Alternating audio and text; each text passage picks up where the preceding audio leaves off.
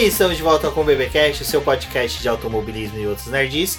Eu sou o Rubem GP Neto, seu host, e hoje vamos falar, né, Débora, das nossas expectativas da Fórmula 1 2021, mas pautando em apenas alguns tópicos. Exatamente, Rubens. Pessoal, sejam bem-vindos a mais este episódio aqui do VPcast. Estamos de volta depois de várias entrevistas bem legais que disponibilizamos aqui para vocês. E agora a gente vai voltar aí com essa maratona de episódios falando um pouquinho das expectativas e do que a gente espera para esse campeonato. Lembrando que tudo isso é antes da pré-temporada e quando tiver a pré-temporada aí a gente volta aqui para poder falar se a gente ainda confirma essas expectativas, se já caiu algumas coisas por terra, porque ainda tem muita coisa para poder acontecer, né, até os carros realmente estarem na pista e o campeonato começar. Exatamente. Bom, lembrando a todos que o Boletim do Paddock se mantém através do programa de financiamento coletivo e contínuo do Apoies. Então, acesse o post desse episódio, tem o link do Apoies, confira lá ou entre em contato comigo, com a Débora e converse com a gente da melhor forma que você pode apoiar o Boletim do Paddock, pois este ano estamos enfrentando as consequências de ter tido um 2020 muito conturbado, mas o boletim segue firme e forte com as lives no canal do YouTube, entrevistas tanto lá no YouTube como aqui no BBcast. E também aproveitem para poder conferir lá o nosso canal do YouTube fazer parte lá do, da nossa comunidade. Nós já, já passamos dos mil inscritos, mas a gente gostaria de ter vocês também, ouvintes aqui do podcast, lá no nosso canal, acompanhando o nosso material.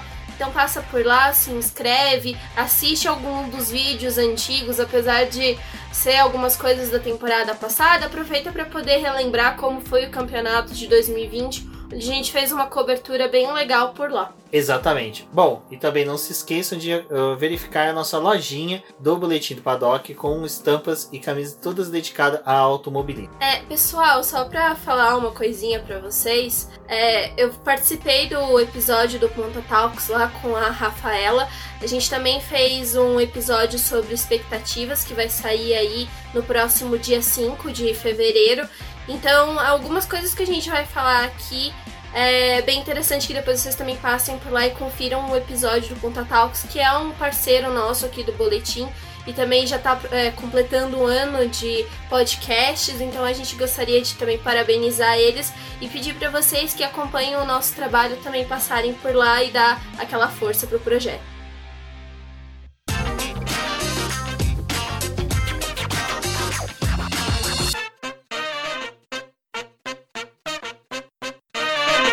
Agora, 2021 a gente já tem, né, o calendário pronto, já temos as pistas escolhidas, menos uma, que ainda está em aberto, mas é aquela coisa, né, Débora? Como nós estamos vendo esse calendário 2021 que já foi confirmado pela Fórmula 1, mas que ainda tem alguma coisa que pode ter mudanças, né?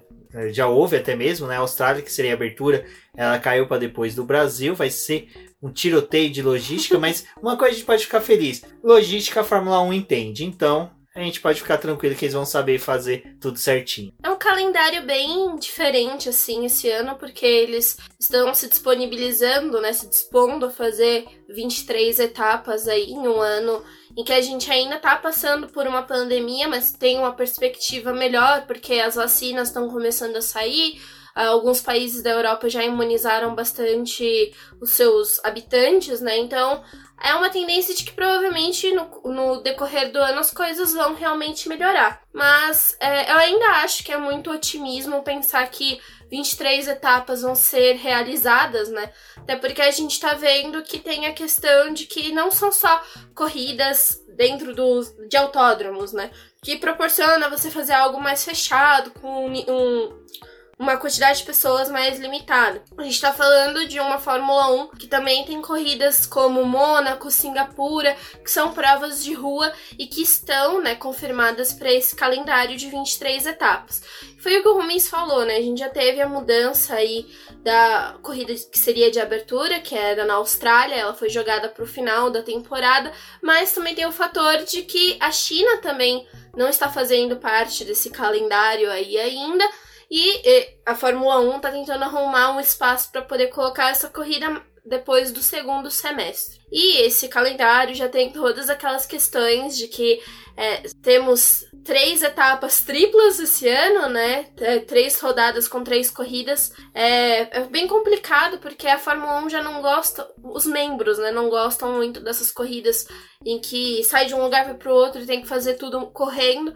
Mas foi algo que eles colocaram nesse calendário. Essas etapas é, juntas estão já para o segundo semestre. Então também é um calendário difícil de ficar se modificando e atendendo a expectativa de que vamos ser todas essas corridas, porque se uma cancelar, cancelar não, né? Porque cancelar realmente não tem como recolocar ela nesse calendário, mas um, um adiamento, como foi a corrida da Austrália, a gente sabe que eles vão com começar a jogar a prova e vai terminar esse calendário quando, né? No começo de 2022? é meio inviável. Então é um calendário bem caótico aí, a gente tem que ver como que a Fórmula 1 vai se portar com cancelamentos ou com possíveis mudanças, né? Exatamente temos que ver o seguinte: pelo menos o Bahrein é um dos países que está mais bem ranqueados no ranking de vacinação do Covid. Então a gente já sabe que possivelmente a corrida dele vai ser realizada. Primeiro que até mesmo a pré-temporada já vai ser realizada lá, então a gente já tem uma boa perspectiva do começo da Fórmula 1.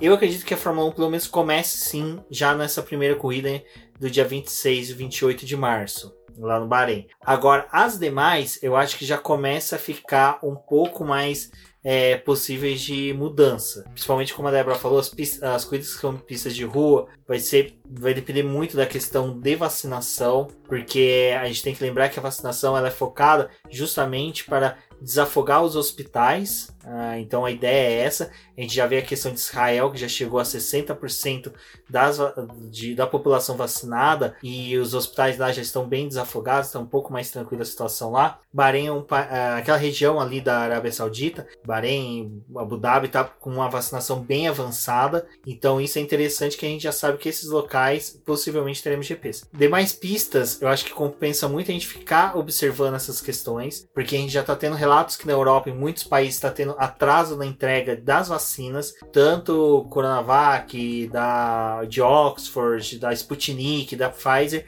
já está tendo atraso nas entregas. Então, pode ser que aconteça de algum outro país ficar um pouquinho mais fechado, correr um outro lockdown ali para poder segurar a questão de não exposição da população. A gente viu esses dias uma entrevista da representante da União Europeia falando que eles não têm interesse de fechar 100% as fronteiras porque por questões econômicas, porque agora eles estão começando a pensar um pouquinho mais para esse lado de economia do que era feito ano passado, na questão de muito mais de saúde. Então a gente pode ter que essa questão dos caminhões que transportam, os veículos que transportam o, toda a Fórmula 1, possa ter um livre trânsito comparado do que foi o ano passado, com a Itália fechando, e Ferrari e a AlphaTauri sofrendo um pouco com isso, depois a própria Inglaterra se fechando tanto, e aí todas as equipes né, consecutivamente ficando fechadas. É, é um cenário que a gente pode esperar sim muitas mudanças. Eu torço para que todas as mudanças sejam decorrência de bom,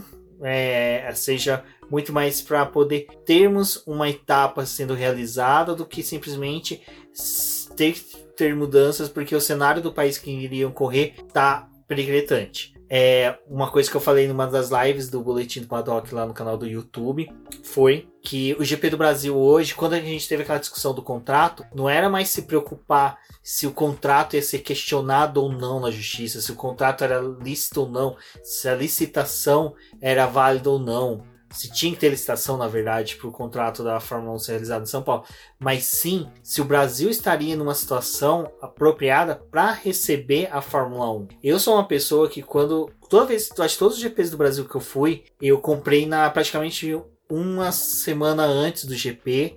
Só o ano passado que eu meio que fiquei, o eh, ano retrasado, fiquei meio cabreiro. Comprei um mês antes, mas ainda foi assim, tipo, no gargalo. E eu acredito que este ano, é, se eu puder recomendar para o pessoal, é segurar o máximo possível. Se você tem a grana, tá com disposição, não vai lhe fazer falta, pode comprar. Mas se é uma grana que vai lhe fazer falta, é uma grana que depois um possível pedido de reembolso não seja algo, seja algo que vai te atrapalhar, uma demora, um, alguma coisa do tipo, eu não recomendo comprar o ingresso agora, quando tiver abertura. Normalmente é março até maio, tem abertura das vendas. Porque a gente não sabe como é que vai estar a situação do Brasil. Às vezes o Brasil pode estar até uma situação tranquila, mas a visão que o pessoal vai ter de fora, pela desorganização que a gente está tendo de questão de vacinação, de é, cumprimento de regras de isolamento, não tenha como realizar o GP no Brasil. Nisso eu tô falando, não realizar o GP no Brasil, eu já vislumbro que não vai ter torcida. Eu, na minha opinião, acho que o GP do Brasil não deva ter torcida. É, eu, que, eu, queria muito, nossa, seria sensacional encontrar com os apoiadores do Boletim do Paddock, encontrar com a galera que ouve a gente. A gente sabe que a maioria gosta de vir pro GP do Brasil, mas eu sei que é meio difícil. Eu não vislumbro o GP do Brasil com, com aquela galera toda que a gente via. Se tiver, vai ser um número menor reduzido, mas só que o ingresso vai ser um pouco mais caro. É, o Brasil tá nessa situação, né? A gente não sabe como vai estar tá a vacinação. Tudo bem que é uma corrida que é para poder ocorrer no final do, do ano, né? Também teve a questão da mudança do GP do Brasil, que não vai ser mais naquele feriado que costuma pegar e vai ser uma semana antes. Então também acho que a possibilidade de mais pessoas aparecerem para a corrida fica mais limitado porque não vai ser num feriado, né? Essas negociações de trocar dia de trabalho, essas coisas ficam mais difíceis. Não é todo mundo que consegue tirar férias nessa época do ano e para muita gente também nem é viável tirar férias em novembro. Mas o Brasil tá nessa situação, né? Essa semana também que a gente tá gravando esse podcast, já começou os rumores de que a prova do Brasil realmente não iria acontecer, né? Tem alguns lugares falando que não vai acontecer, que não tem como. É, são burburinhos que acho que a gente vai ver surgindo semana após semana de várias outras corridas. Algumas coisas devem se concretizar porque é o que eu e o Rumi falou, né? A gente espera que provavelmente esse calendário acabe sofrendo realmente alterações porque ainda estamos em uma pandemia e tem todos esses problemas ainda para poder realizar corridas. Ah, a gente pode até falar um pouquinho sobre a Fórmula E aqui. A Fórmula E ela tá num momento em que ela tá se decidindo para onde ela vai e como que ela vai tratar o campeonato dela de 2021. É uma categoria que corre utilizando é, os circuitos de rua. E nesse ano, talvez eles realizem uma prova lá em Valência que é o circuito que eles costumam utilizar para poder fazer os testes de pré-temporada, é um circuito fechado, é algo que a Fórmula E já conhece, mas para poder dar andamento no campeonato, eles começam a optar por circuitos fechados. E é uma manobra que a Fórmula 1 não quer, ela não quer abrir mão dos circuitos de rua dela, né? Mas a gente sabe que 2021 ainda vai ser um ano caótico. A gente, acho que vai ser um ano melhor porque a gente já tem ideia de como que o vírus funciona, como que é a transmissão. Ano passado ainda tinha muitas incertezas a respeito dessas coisas, ainda estavam vários estudos, mas a gente teve um avanço muito grande, né, de um ano para o outro, mas ainda não está tudo controlado, né? E mesmo com a saída da vacinação e com as pessoas sendo vacinadas, é, por exemplo, o Brasil não tem perspectiva de que todo mundo esteja muito bem vacinado, né, até o fim do ano. Então, é, temos que continuar observando tudo isso aí, mas eu ainda acho muito precipitado falar que a gente vai ter 23 provas esse ano, 24, né? Se a Fórmula 1 ainda conseguir enfiar a China em algum lugar aí, que não é nessa terceira corrida do ano, né, terceira corrida do calendário ali, que eles estipularam, talvez poderia ser uma prova em, é, em Portugal, né, esse retorno para Portugal, e ainda tem a corrida da China que tem que inventar e o que, que vai fazer com ela, né? Fórmula 1 é assim. É, eu acredito que a China não deva entrar.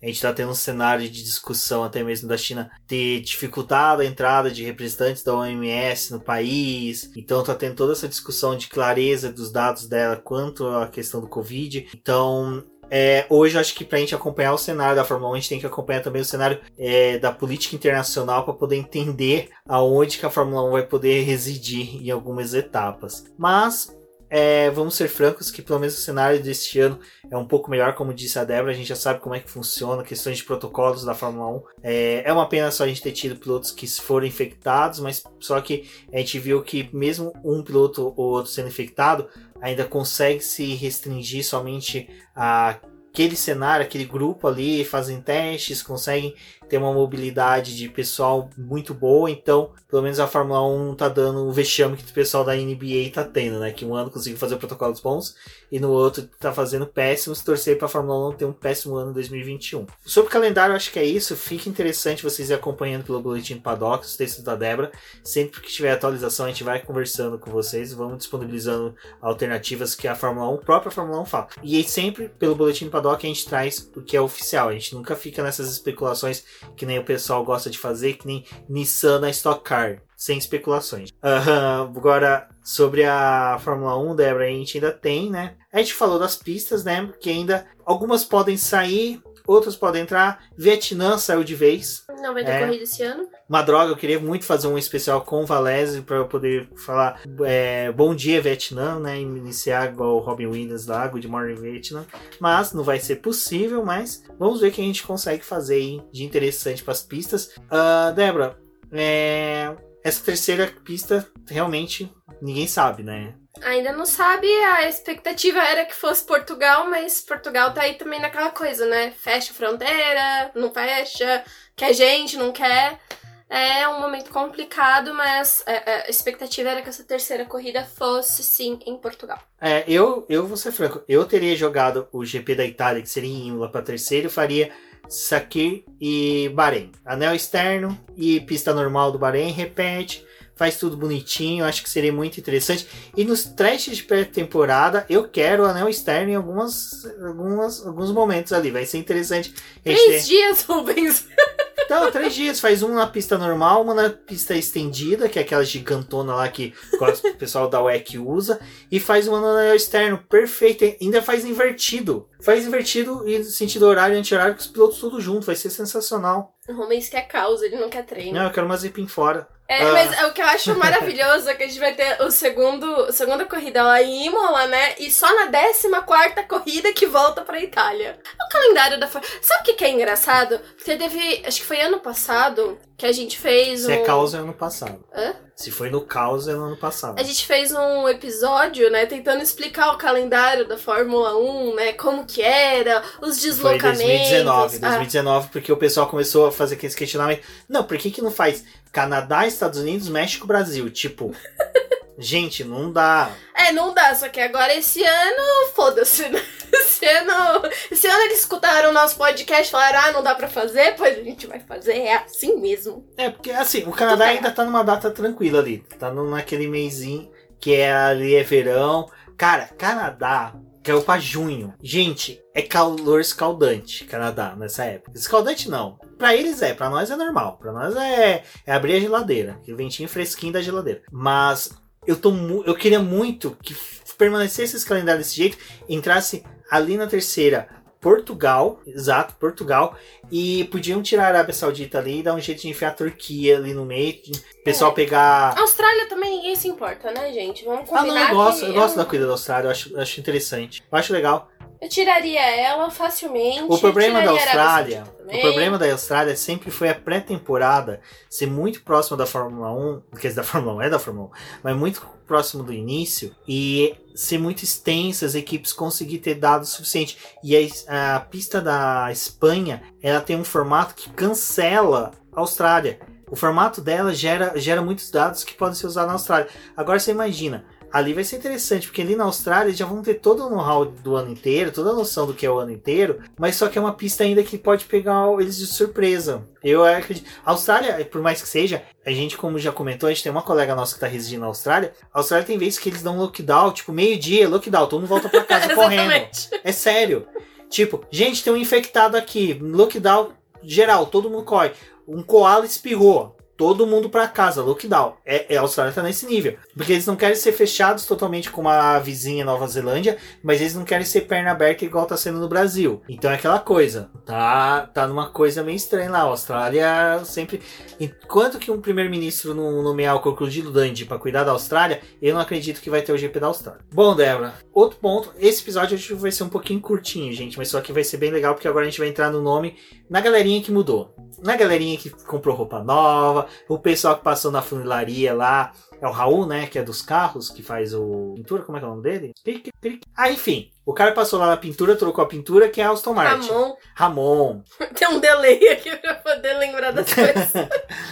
Bom, é, Aston Martin, gente, um carro verde na pista, olha que coisa linda. Eu, eu, eu fecho o olho e imagino aquele carro verde bonitinho, rodando indo pra grama, se perdendo na grama, que nem a vaca verde quando vai na grama e some. Mas, é sério, eu. Eu comecei assistindo Fórmula 1 na época da Jordan. Tinha tipo. Na Jordan Verde, não, que eu não lembro da Jordan Verde. Mas eu cheguei a ver a Jordan, Verde. Mas eu acho que o tempo que eu peguei mais fixação assim, pela Fórmula 1 foi na época da Jaguar. Aí junta aquela coisa, né? O cara é palmeirense, carro verde, Jaguar. E agora eu tô no hype que o carro da Aston Martin vai vir verdão, coisa linda. Aí eles vêm e vêm com aquele verde marca-texto da WEC. Mas, é isso. Aston Martin, né, Débora, que chega também prometendo mundos e fundos. E com Sebastian Vettel, que é a outra mudança que tivemos do grid. Eu acho que é uma das equipes que eu tô mais animada, assim, com, com relação a eles, porque é uma equipe que tá ali no, no meio, né, do, do grid. Ela não tá nem brigando com a Mercedes, porque era o que a gente talvez imaginou no começo de 2020, mas não tá, né, desesperada brigando ali com a Alfa Romeo, graças a Deus, né? A Alfa Romeo não precisa de ninguém para poder estragar ela, senão ela mesma. Mas a, a Aston Martin acho que é a equipe que a gente pode ter uma perspectiva melhor aí no grid, porque ela tem muito para poder fazer ainda e para avançar e começar a brigar melhor pelas primeiras posições do grid. E tem essa folga, né, de desenvolvimento, tem dinheiro para poder fazer isso. É uma equipe que vai poder usar ainda mais o túnel de vento, porque não ficou com a terceira posição do campeonato de construtores, está ali no quarto lugar, então tem uma folga melhor para poder fazer teste, para poder fazer desenvolvimento de peça. É, eu acho que é uma das equipes que, assim, tá em uma melhor situação do campeonato. Porque tem um carro bom, porque esse desenvolvimento né, de 2021 permanece, de 2020 permanece em 2021. A gente não vai entrar hoje tanto nessas alterações do carro, porque são algumas coisas muito pontuais. É, se vocês quiserem, eu até fiz um guia lá no site do BP, onde vocês podem conferir alguma dessas é, mudanças que vai ter para esse ano, porque não é o mesmo carro de 2020, assim. É, ele vai ter modificações pontuais para o campeonato de 2021. Então são mudanças que podem sim fazer alterações nesses carros. Tem a questão da downforce, que mesmo assim, né? A Fórmula 1 tem toda uma controlada, mas a gente sabe que não vai ter como é, isso per permanecer por todo o campeonato. Os carros devem recuperar muito da força deles ali já nas primeiras corridas do ano. Mas. É, essa questão da mudança, eu achei uma coisa só interessante, só para pautar, que eu queria que você falasse um pouco mais sobre isso. Porque é o seguinte. A gente tem mudanças do regulamento que vai fazer os carros ficarem mais lentos. Eu acho que o desafio maior, não sei se você concorda comigo, é a equipe que souber utilizar essas mudanças para perder menos velocidade. Porque assim, é, são alterações que vão fazer com que o carro perca velocidade, por causa que a Pirelli foi um pedido dela. Mas, ao meu ver, vai ser mais uma daquelas jogadas em que a equipe que souber usar essa, estrutura, todo o desenho das mudanças exigidas para perder menos velocidade. Então, é que tem uma coisa muito interessante disso que até a Fórmula 1 levantou já essa questão. É, foi um pedido da redução da downforce por causa dos pneus, né? Os pneus precisam suportar mais um ano. Eles tiveram é, mudanças pontuais na sua estrutura para poder aguentar mais um campeonato em que os carros de 2020 já foram medidas as maiores forças que a Fórmula 1 teve. Então é um pouco para poder conter isso. Mas eles já sabem que é, essas mudanças que foram colocadas para esse regulamento de 2021 não vai conter esses carros por muito tempo. Na verdade, eles acreditam que não que essas essa mudança, né, de contenção aí só acontece, tipo, praticamente na primeira corrida do ano. Porque depois esses carros já vão ter deslanchado as, suas, as atualizações. A gente vai ter um momento aí que é bem interessante, que os carros estão sendo desenvolvidos nesse período. A gente vai ter ali a apresentação dos carros, né, durante a última semana de fevereiro, mais ou menos. Alguns vão apresentar a renderização do carro, outros vão mostrar o carro em si, mas a gente vai ver os carros primeiro ali naquela pré-temporada, né, Rubens? E ali naqueles três dias. E eles vão ter basicamente 15 dias até o início da temporada em si. E nesse período de 15 dias, as coisas vão ficar muito concentradas para mudanças que eles precisam fazer dos carros para poder ir para a primeira prova do Bahrein já com atualizações muito pontuais. Então, muito dessa força já vai ter sido recuperada. Assim, vai ser um ano que a gente vai viver uma tensão, acho que provavelmente entre pneus se desgastando, da Pirelli, né, com aquela luta dos carros para poder fazer as corridas, para poder se adequar a esses problemas estruturais que, né, acabaram acontecendo por conta da pandemia mas os carros também em constante desenvolvimento. E a gente vai ter equipe que vai estar tá desenvolvendo muito mais o carro e outras mais tranquilas, porque a Mercedes, por exemplo, ela tem um pezinho assim mais de tranquilidade porque ela já desenvolveu praticamente o carro de 2021 em 2020, quando tá todo mundo desesperado lutando com o carro de 2020, a Mercedes estava mais tranquila, folgada lá no começo do campeonato, né, liderando, ela poderia dar atualizações para 2021 para ficar mais tranquila. E agora em 2021, que tá todo mundo se descabelando para terminar o campeonato, é, eles vão estar tá focados mais em 2022. Então é uma equipe que tá com folga aí. E a gente tem outras que, né, ainda estão buscando. A McLaren, acho que vai ser uma das que vai querer ficar com esse terceiro lugar ou segundo lugar por conta do, do motor. Tem a Aston Martin, que era o que a gente tava conversando aqui, que é, acho que uma das equipes que tá com essa folga, né? Ela tem poder aquisitivo e estrutural e de pessoas trabalhando para ela para poder desenvolver esse carro com muita facilidade, para poder auxiliar eles justamente nessa briga pelo terceiro ou segundo lugar. E eu acho que é uma das equipes assim que vem com uma perspectiva melhor no campeonato, porque eu acho que assim, eles estão confiando bastante no Sebastian Vettel, porque trouxeram ele, né, um tetracampeão, mas eu acho que também tem muito de despejo de confiança no Lance Stroll, assim, tipo, a gente tá com o filho do dono, mas o filho do dono também precisa entregar, né? Eles estão naquela garra de precisar ter pontos.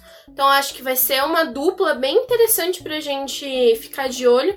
Acho que ainda o Vettel pode ter um pouco mais de vantagem no Lance Stroll. Se o carro casar, né? Se a forma deles guiar, dele guiar ficar bem azeitada ali com esse carro, mas acho que é uma equipe que, dentro de todas as outras, tem uma chance muito melhor. Que a gente vai ver a Mercedes tendo que se limitar, porque, né, teto orçamentário, essas coisas, eles precisam jogar mais. A Ferrari também tem muito dinheiro, também acho que vai ter que dar aquela, né, direcionar o dinheiro para os lugares certos. Aí a gente tem a Red Bull que quer crescer para ficar tão grande quanto a Mercedes, mas também tá um pouco mais limitada porque é a segunda do campeonato de construtores. É, falando um pouquinho assim rápido sobre esse comecinho desse grid, tem a McLaren também que tá vindo com motor Mercedes, que quer, né, brigar mais com os primeiros do, do grid, mas a gente ainda não sabe como é que vai funcionar bem esse casamento, esse retorno de casamento, né, McLaren e Mercedes. É, aproveitando já falando da McLaren, a gente pode comentar, né, a entrada do Daniel Ricciardo, que para alegria do Zac Brown, né, que o Zac Brown namora o Daniel Ricciardo há muito tempo, desde que ele chegou na Fórmula 1 na McLaren, ele tenta trazer o Ricciardo, ele acredita no bom relacionamento que a equipe vai ter com ele. Eu vou ser sincero, eu tenho um, um bom receio sobre a dupla. Eu acho que Carlos Sainz e o Lando Norris foi a melhor dupla que a McLaren teve nos últimos anos. Acho que desde é, Fernando Alonso e Lewis Hamilton foi a melhor dupla que a McLaren teve. E de 2020 acho que foi a melhor dupla do campeonato em si. É, do grid eu acho que foi, foi porque eles foram bem regulares. Foram uhum. os melhores. Porque, como eu comentei no último episódio do BBcast sobre Fórmula 1 ano passado, a McLaren não tinha o terceiro melhor carro. Ela tava do quarto caindo pro quinto melhor carro. Mas o que aconteceu foi que a dupla foi boa. Os pilotos foram bons. E olha que eu critiquei muito os dois. Eu acho que o Daniel Charlie vai conseguir mostrar pro Lando Norris que ele consegue ser engraçado sem perder o foco. Que é uma coisa que às vezes eu tenho a sensação que o, que o Lando Norris perde um pouco de foco. Ele não é um piloto e que ele sofre na pista, sabe? Ele é um piloto que ele tem dificuldade em fazer é, estratégia de desenvolver a corrida na cabeça dele. A partir da décima volta, parece que ele já começa a perder a noção que ele tem mais 50, 60 voltas à frente, então ele começa a ter um, uma mesmice no desenvolvimento dele. Então acho que o Ricardo pode trazer isso para ele, né, Débora? É, eu acho que essa dupla é, não vai ser nada equilibrado. Eu acho que o Ricardo ele vai ter mais vantagem sobre o Lando, é, dado a experiência que ele tem, né, de uma Red Bull, de uma Renault, acho que é um cara que tem uma boa trajetória no automobilismo e, principalmente, desfrutando de um motor Mercedes na, na, nesse casamento, né, McLaren, Mercedes aí, ele vai ser o cara que ele vai querer pódio, que ele vai querer brigar pelos primeiros lugares. E eu acho que esse ano pode ser que a McLaren ela esteja mais confortável para ficar com esse terceiro lugar. Assim, seja mais merecido esse terceiro lugar do que foi, né, em 2020. Apesar que o texto da Denise que ela publicou lá no, no blog da Ju, é, ela mostra o quanto foi merecido a McLaren ter esse terceiro lugar. Eu acho esse texto muito bom, mas eu também ainda penso por esse lado, né? A McLaren faltou um pouquinho. E eu acho que é esse pouquinho que eles precisam que provavelmente o Ricardo vai trazer. Mas eu não acho que no final de 2021 a gente vai ter uma dupla tão equilibrada quanto foi Lando Norris e Carlos Sainz. E eu também acho assim que não que o relacionamento deles não vai ser bom. Eu acho que é, a McLaren, como equipe, fornece um ambiente bom para que os pilotos trabalhem bem juntos, né? Acho que ainda vai ter essa coisa. Mas eu não acho que vai ser tão azeitado quanto Lando Norris e Carlos Sainz foi. Assim, não consigo esperar que se repita isso entre Lando Norris e é, Daniel Ricardo, até porque parece que o Lando já tava dando umas alfinetadas no Ricardo, né? Em questão de dupla, então não sei. É, a gente parar pra pensar, né, o Daniel Ricardo tá indo pra sua décima temporada. Então, assim, ele é um piloto muito experiente. E ele é, ele é novo. Tá? Eu tenho que falar que ele é novo porque ele é só dois anos mais novo que eu. Então, para eu me sentir um pouco novo também. Então, 31 anos, já é o cara que tá naquela fase que tá na, na gana pelo título. Ele mesmo, eu lembro que quando ele chegou na Red Bull, ele comentou, quando ele tava entrando na Red Bull, o Sebastian Vettel já, com a mesma idade que ele tinha, já tinha tido quatro títulos, ele não, então ele tava esperando isso. Então eu acho que o Daniel Ricciardo é uma coisa que a, a McLaren pode usar a favor dela. Esse ano vai ser um ano de, realmente de adaptações para a McLaren, tanto com a nova dupla quanto com a questão do motor. É, o carro da McLaren, eu, certo momento eu estava muito empolgado com o que poderia vir, mas eu tô com muito receio. Acho que pode acontecer de novo de uma cagada estrutural no desenvolvimento do carro. Então, mas,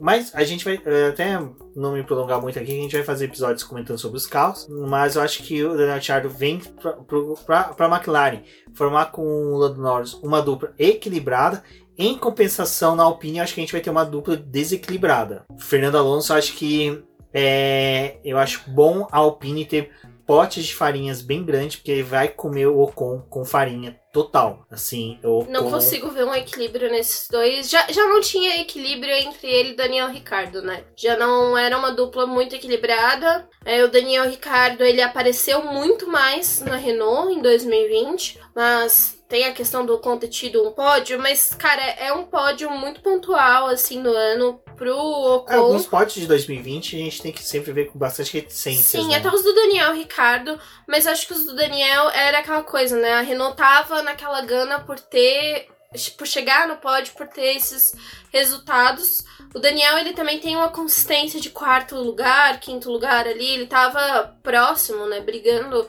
por, esse, por essas posições. Mas a Renault, ela foi uma equipe que ela cresceu muito em 2020 tende a continuar crescendo em 2021, porque acho que ninguém melhor do que Alonso numa equipe. É um cara que tem experiência. Talvez tenha um pouco mais de juízo em 2021. Vamos ver aí. Eu torcer que com a idade tenha chegado a sabedoria, né? É, esperamos, né? Bom, o Cyril já caiu fora, porque não ia aguentar a pressão realmente do Alonso.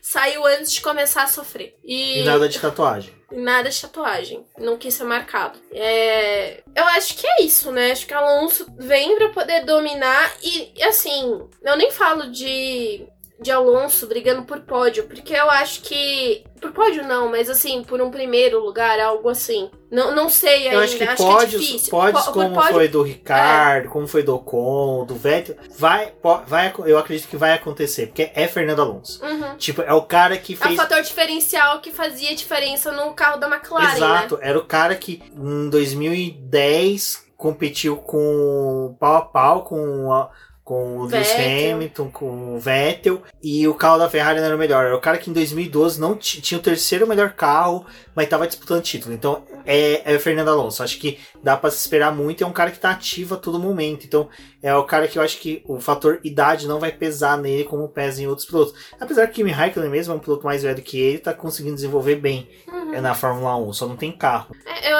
eu acho que vai ser interessante, mas é a, a questão da Renault tá muito também pautada pelo quanto que a Aston Martin vai crescer esse ano, né? Porque ano, é, em 2020 tava uma coisa muito embolada ali. A Renault ela cresceu para poder chegar próximo de McLaren e da Racing Point, né? E acho que em 2021 essa coisa vai estar tá um pouco mais solta, assim.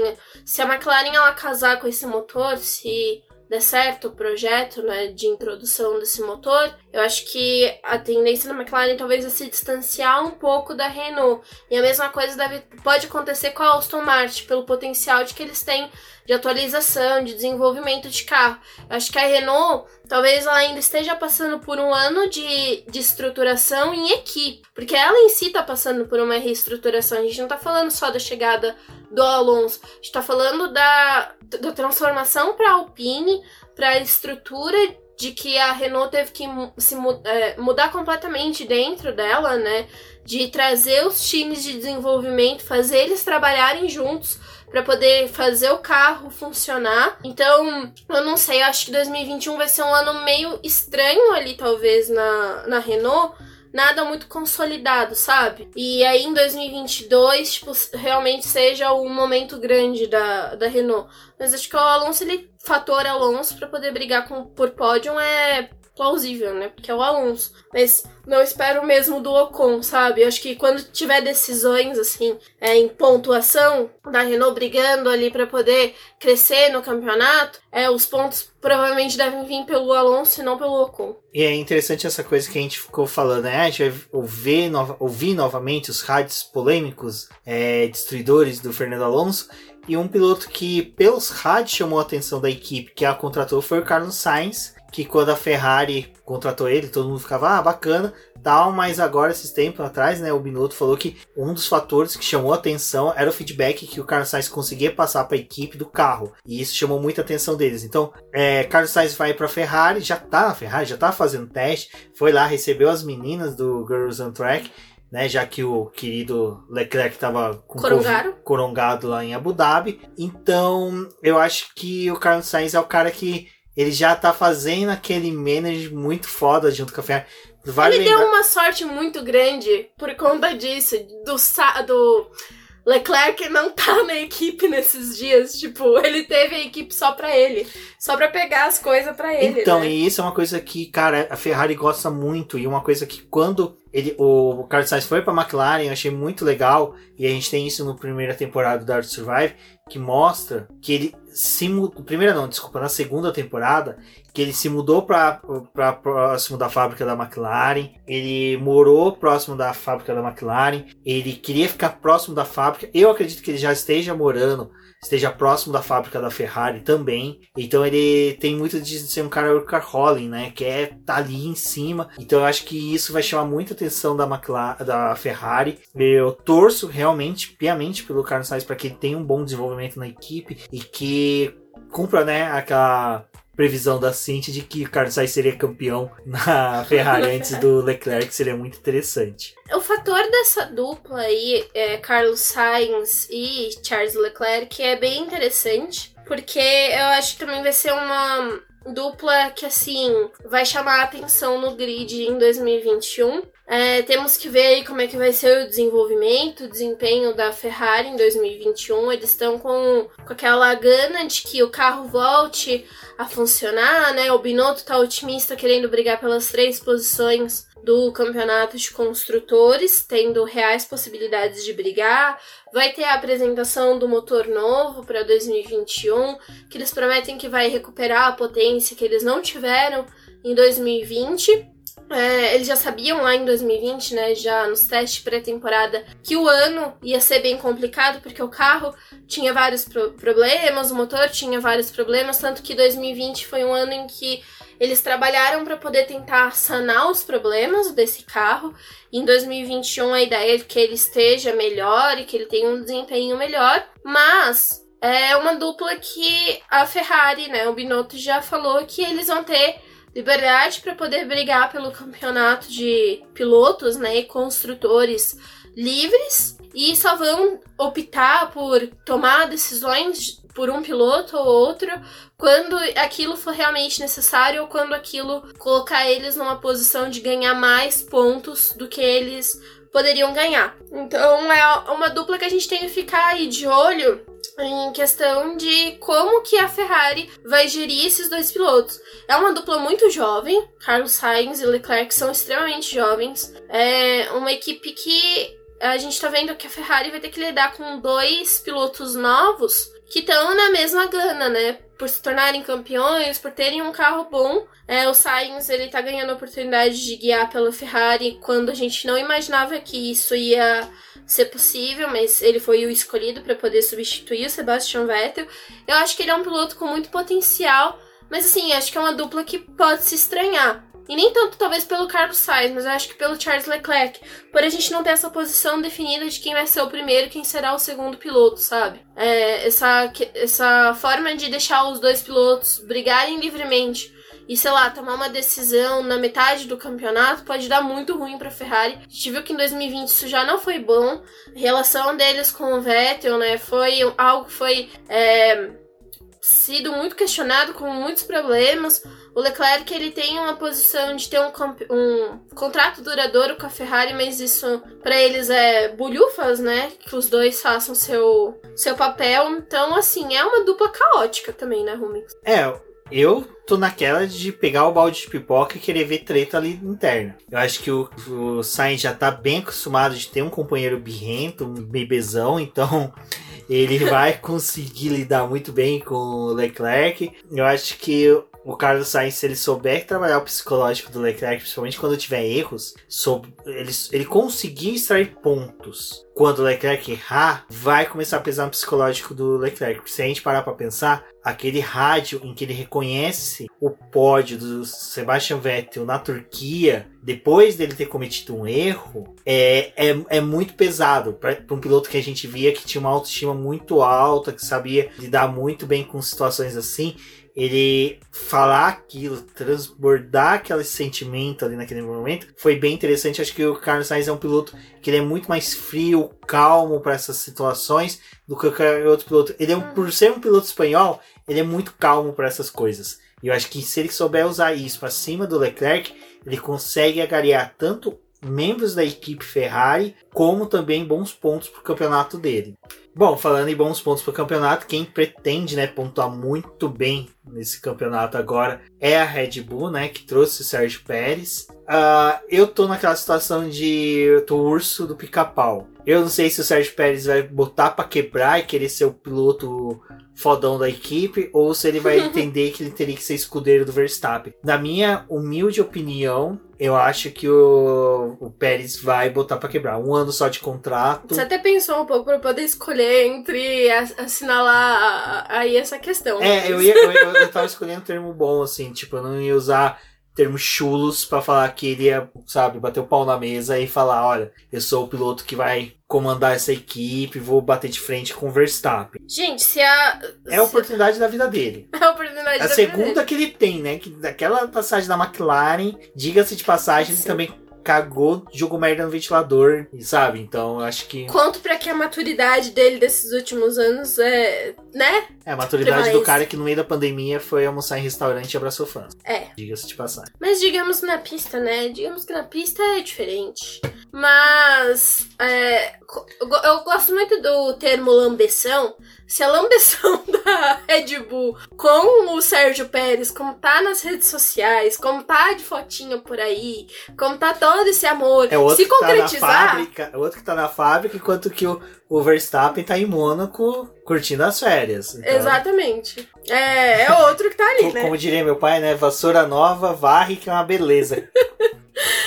se essa ambição se concretizar, estamos bem. Estamos bem aí, porque parece que a Helmut Marko tá feliz, que The Christian Que- Horner tá feliz. Apesar que já tá falando de novo que a Red Bull vai sair da Fórmula 1, Não, porque mas, é sempre assim. não, mas eu- ele falar isso, mas só que a, gente já ficou, a gente ficou sabendo, todo mundo, quem acompanha a Fórmula 1 tá sabendo, que a Honda já tá preparando o motor de 2022, que vai entregar tudo bonitinho pra Red Bull, a Red Bull deve assumir a fábrica. Então, quem vai assumir a- uma construção de um motor deve pretender ficar na Fórmula 1 um bom tempo. Exatamente. A Red Mas- Bull é assim, né? Eu acho que quem deve estar com sono bem zoado é o Bottas. Não entra na mudança de pilotos, porque até agora a gente não sabe se o Lewis Hamilton assinou o contrato ou não. Mas imagina a situação do Bottas. O cara já via cagado de medo do Vettel. Do Vettel não. Do... Vai ficar cagado É, de medo também agora. agora. Se Aston Martin e Sebastian Vettel casar bem, é mais um piloto ali pra atrapalhar ele. Mas assim, se vem um Lewis Hamilton novamente, ele já sabe que vai ficar pra trás. Ele entende, ele já sabe que ele tem que fazer o papel dele ali de ameaçar uma, duas corridas, ganhar uma, rodar em outra, sabe? Faz uma Mas agora, aqui. se não renova com o Lewis Hamilton, vem o Russell, o Bottas tem a obrigação moral de superar o Russell. A gente já viu que no embate pau a pau dos dois, o Russell é um pouco melhor. né? Não vou falar que é tão melhor assim, porque, né, ali, Sucker, anel externo, é uma Corrida situação é, é bem atípica na Fórmula 1. A gente tinha que saber como é que é um cara como o Russell numa pista louca que nem é, vai, Mônaco com carro. Não, Mônaco não, vai, Canadá com o carro da, da Mercedes. É uma pista diferenciada que exige de um conhecimento bom de um piloto. Então, isso eu queria ver o Russell. Mas, se vem o Russell, o Bottas já começa a ficar, putz, cara, dá pra superar. Mas daí começa a ver Pra trás, quem tá vindo? Verstappen, Pérez, Vettel com possível desempenho. É um cara, o Bottas é o cara que sabe que se ele rodar na pista, tiver que trocar uma asa,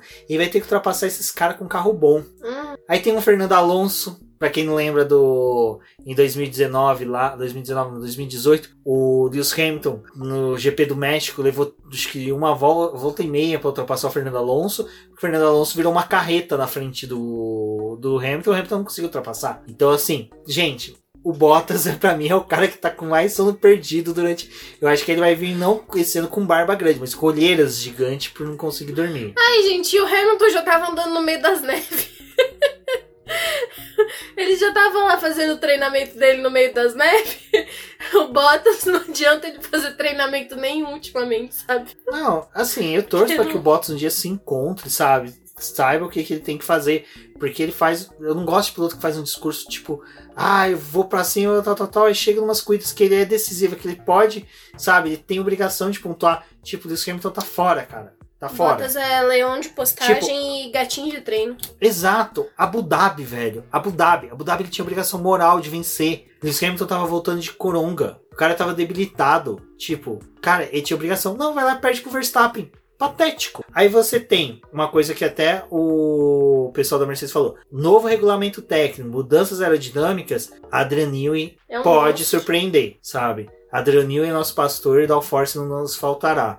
Porque o cara pode simplesmente trazer, chegar com um carro que ultrapassa a Mercedes. Ponto. Só com mudança, como eu falei, a dinâmica do, das mudanças é quem vai perder menos tempo, quem vai perder menos downforce, quem vai saber trabalhar asas, é, outras peças do carro para compensar essas perdas que vai ter, porque nenhuma equipe quer perder potência, downforce e velocidade. É, Então, 2022 é um carro bem atípico, né? Assim, vai ter uma mudança grande no regulamento, que é esperado, que era essa mudança que seria em 2021. Ela ocorre em 2022 e é aquele momento em que a gente ainda sabe que Mercedes vai ter vantagem, né? De alguma forma. A gente sabe que outras equipes também têm um pouco mais de vantagem, mas a, a Red Bull também ela pode lutar por isso aí, né? Em 2021 é aquele ano que a Red Bull tá trazendo o Pérez, não é só pelo fator de, brin de brincar, né? E brigar ali pela primeira posição do grid, não é só isso. Eles querem brigar em questão de pontos com a Mercedes para poder chegar no fim de ano em que seja possível ultrapassar a Mercedes no campeonato de construtores. Para ela, pouco importa se Verstappen ganhar o título no final do ano. Eles querem definir o campeonato de de piloto, de construtores, né?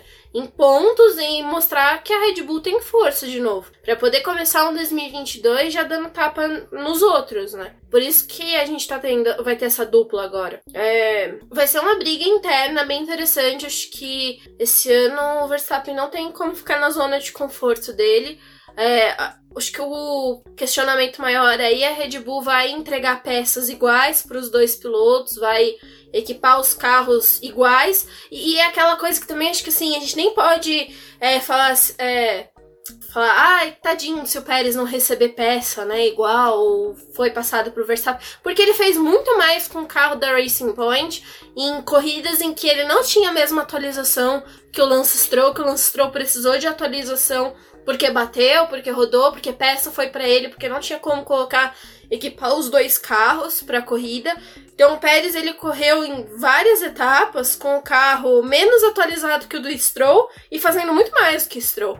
Então acho que também não é um fator assim que é, pode assustar tanto o Pérez, porque mesmo que ele não tenha a mesma quantidade de atualizações que o Verstappen tem ao longo do ano, Pérez é um cara que isso não, não mostra que vai intimidar ele, né? Então, assim, provavelmente essa briga interna aí vai ser bem interessante. E o Verstappen que vai ser tirado completamente da zona de conforto dele. Porque ele vai ter agora um companheiro de equipe que a gente espera, assim, que faça muito mais, né? É, mas independente disso, dane-se Verstappen, dane-se Pérez. Meu foco em equipe da Red Bull é no Pitotoquirinho Tsunoda. Eu quero ver esse japonês tá de pau nesse carrinho. Quero ver ele. Cara, eu quero ver a bandeira do Japão novamente no pódio. Eu, sabe, eu não, não preciso ver da McLaren, não preciso ver nada, sabe?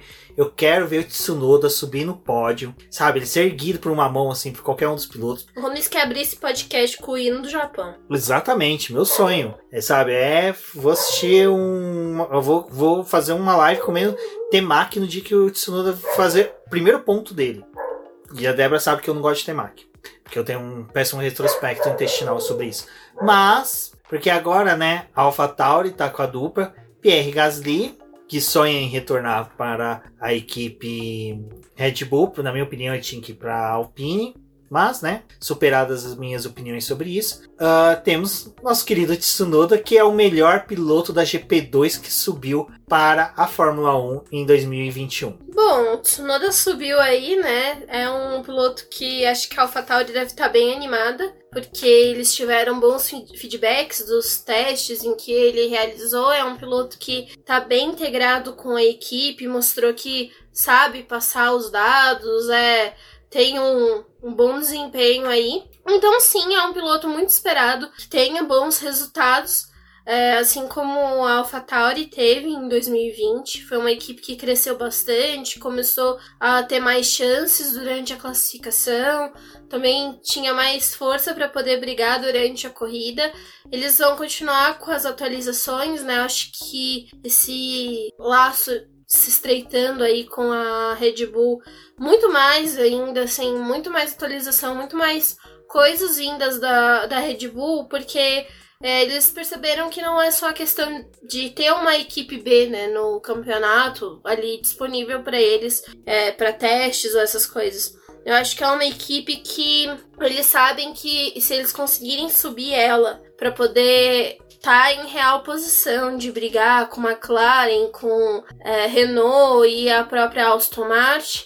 É uma equipe que vai ajudar a tirar ponto desse pessoal, né? E também fortalecer aí o, a, a Red Bull, porque ela também teria mais chance de ter mais pontos para poder brigar com um pouco mais de folga, né? Então não é só ter mais uma equipe no grid, mas ter uma possibilidade real de atrapalhar. É uma dupla forte também, acho que é uma das duplas, talvez assim, mais forte que essa equipe pode ter. É, foi, acho que, um ótimo acerto ter colocado o Tsunoda e deixar o Gasly. É, a gente já falou sobre o álbum durante o ano passado, é, sobre o fato da ter perdido essa é, assento na Red Bull. Acho que também não era um piloto para poder voltar para AlphaTauri, não não ia dar certo. Mas é uma dupla que a gente tem muita perspectiva para 2021. Acho que vai estar tá, é, em uma boa posição para poder brigar aí no grid, sim. E a gente espera que ela surpreenda, né? Porque a gente tá falando de equipes que estão à frente com um potencial muito melhor, né?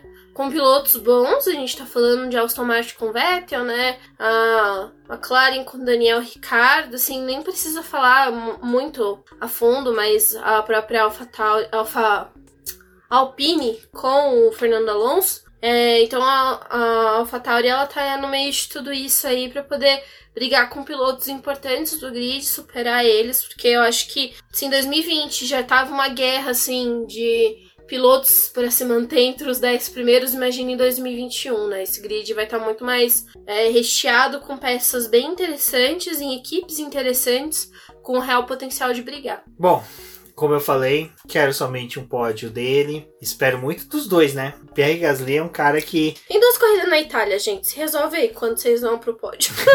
Bom, outra questão que eu acho que. Outra questão não. É, a gente não vai se prolongar muito a questão do Mazepin, porque nem merecia a Haas a gente vai manter ele, infelizmente. Mas, Mika Schumacher, Mikael, né? Como é que é o nome dele? Mick Schumacher. Mick Schumacher, isso. Ah, Schumacher. Uh, Schumaquinho. É, o Schumaquinho. Eu acho que ele é o cara que, sabe, ele deve estar tá numa panúria, porque, tipo, a Haas estreitou mais os laços com a Ferrari. Então tem mais chance de ter um carro bom. Mais engenheiro, mais gente mais engenheiro, trabalhar lá na Haas. Mais galera indo pra Haas. Mas também tem aquela coisa, né? A Haas pode ser aquela lá que fala, gente, esse ano não vamos focar nada, vamos só desenvolver os pilotos, dar a quilometragem para eles, vamos focar em 2022. Aí, Schumacher pode ficar um pouco chateado. Olha, é uma equipe que eu não sei muito bem o que dizer, porque 2020 foi sofrido ali pra galera que tava com o motor da Ferrari, né? É, não sei se, se estreitar os laços com a Ferrari é muito bom. né? O resto do pessoal ali talvez esteja mais feliz, porque estreitar as coisas com a Ferrari, não sei. Mas é, é uma equipe bem caótica, porque ela precisa se desgrudar do fim do grid para poder brigar por alguma coisa. Então, eu acho que é difícil de falar onde a Haas vai estar tá em 2021. Se funcionar o motor e eles conseguirem brigar, não sei, porque quem tá mais perto deles ali é a AlphaTauri, né? É, é uma equipe que poderia fornecer algum tipo de briga. Isso que a gente tá falando que se a Ferrari também conseguir se despregar ali dessas últimas posições do grid para poder voltar a brigar com os primeiros, né? É, é um ano bem complicado. É, a Haas é uma equipe que a gente não sabe, porque é um, ca um carro muito problemático de 2020 para poder se manter em 2021, mesmo com as atualizações e mudanças que teve pontuais desse campeonato. Mas são, são dois pilotos que vão ter que adquirir quilometragem, vão ter que uh, adquirir conhecimento. Eu acho que a Haas também vai precisar saber trabalhar com eles. Esse é um ano assim de tentar entender o feedback desses pilotos, porque eles estão com jovens que talvez não tenham tanta essa manha de passar o que tá acontecendo no carro, né? Então, talvez faz a falta realmente de um piloto mais experiente ali para poder ajudar a conduzir as coisas. Mas eu acho que o Schumacher ele é um bom piloto com, assim, é, aporte, né? Essa mudança da Ferrari de fornecer pessoas cap capacitadas para a Haas para poder auxiliar eles é um fator Schumacher, né? Então, acho que a equipe tá encaminhada por esse lado, mas ainda é um, um, um um coringa, né, nesse grid aí. É difícil de dizer o que, que vai acontecer. Até porque a gente tá falando de que se mudar alguma coisa no motor, a gente sabe que a Haas e a Alfa Romeo, eles estão muito próximos, né? Em questões de problemas ali, os dois estão muito amarrados. Então, se o motor trouxer alguma coisa para essas equipes, provavelmente vai ser as duas equipes ganhando é, um, uma potência, né? Ganhando alguma coisa para poder é, andar melhor. E aí eles continuam embolados, porque não tem muito por onde fugir, né? É, é, bem complicado é, essa dupla. E a gente também tem que contar, assim, que é, Mazepin, a gente não sabe o que vai acontecer, né? Ele é o caos em pessoa. Ele vai é, prejudicar a equipe de alguma forma, eles vão ter punições eles vão ter que lidar com questão de pés, porque é, trazendo atualizações, sei lá, pro carro do Schumacher, e aí quebra alguma coisa no carro do Mazepin, tipo, eles vão ter peça para poder repor nos carros, como é que vai ser? Tipo, quebrou alguma coisa aqui que a gente poderia estar tá atualizando, mas na verdade a gente tá consertando. É bem complicado. Só torço pra que o Mazepin não jogue nenhuma placa novamente no Tsunoda, né? Não seja um maluco. E tá, tá grudado com a AlphaTauri ali, né? É, o risco é esse. Não, não, até que a AlphaTauri eu acho que vai um pouquinho mais à frente, né? Eu acho que as expectativas ficam aonde estará o Williams no ano que vem. Este ano, na verdade, desculpa. É, então, é isso, pessoal. A ideia desse podcast era um pouquinho mais situar vocês sobre o que, que a gente está achando dessas mudanças, da, do início da temporada 2021. Nós vamos rolar ainda mais alguns episódios para os próximos dias, para as próximas semanas. Quando tiver as datas de lançamento dos carros, acompanhem no canal do YouTube do Boletim Paddock, onde nós vamos fazer boletins expressos falando dos lançamentos. Também faremos lives comentando sobre a cada carro. Então a gente vai separar um dia da semana para cada carro, então provavelmente serão duas semanas direto, lives todos os dias, de segunda a sexta, comentando sobre os carros. E se você é apoiador do Boletim do Paddock, está nos ouvindo, já pode vir conversar com a gente para a gente se programar, porque os apoiadores vão poder participar da live, cada um vai participar dentro da equipe que é fã, então a gente vai ter que distribuir direitinho. Se você não é fã de nenhuma, você pode ter chance, porque às vezes pode ser que surja mais equipes aí com vagas. Então é isso, lembrando também que 2021 teremos bolão no, no site do Boletim Paddock. Vou ver algum prêmio, não sei ainda o que, que eu vou poder dar para vocês, mas eu vou escolher uma coisinha bem bacana e até antes da pré-temporada ali eu faço um post, faço um vídeo, comento direitinho como é que vai ser o bolão 2021 da Fórmula 1 no Boletim do Paddock. Obrigada, pessoal, por escutarem o programa até aqui. Continuem acompanhando as nossas publicações lá no site. Estamos tendo regularidade de posts. É, se vocês quiserem saber alguma coisa sobre a Fórmula 1 ou sobre a Stock Car, outras categorias que a gente acompanha, falem com a gente também, podem sugerir, sugerir pautas e outros temas. Eu sou a Débora Almeida, no Twitter como The Flowers, acompanhem o Boletim do Paddock nas suas redes sociais, nas suas redes sociais como Boletim do Paddock e no Twitter como arroba diz no boletim que, e até uma próxima.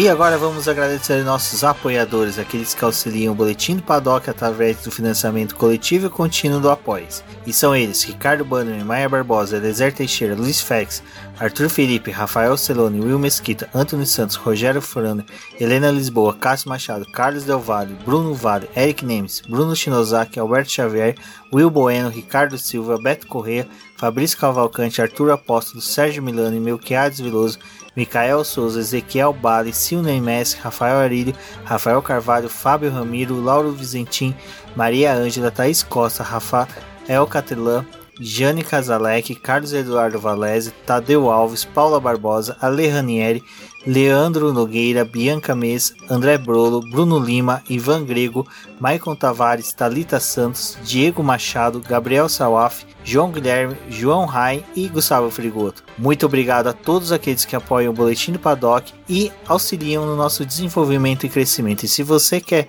apoiar também o Boletim do Paddock, entre em contato com a gente através dos nossos perfis oficiais ou acesse o link apoia-se.com barra Boletim do Paddock e lá você terá as opções de apoio ao Boletim do Paddock. Um forte abraço e obrigado. Isso é tudo pessoal.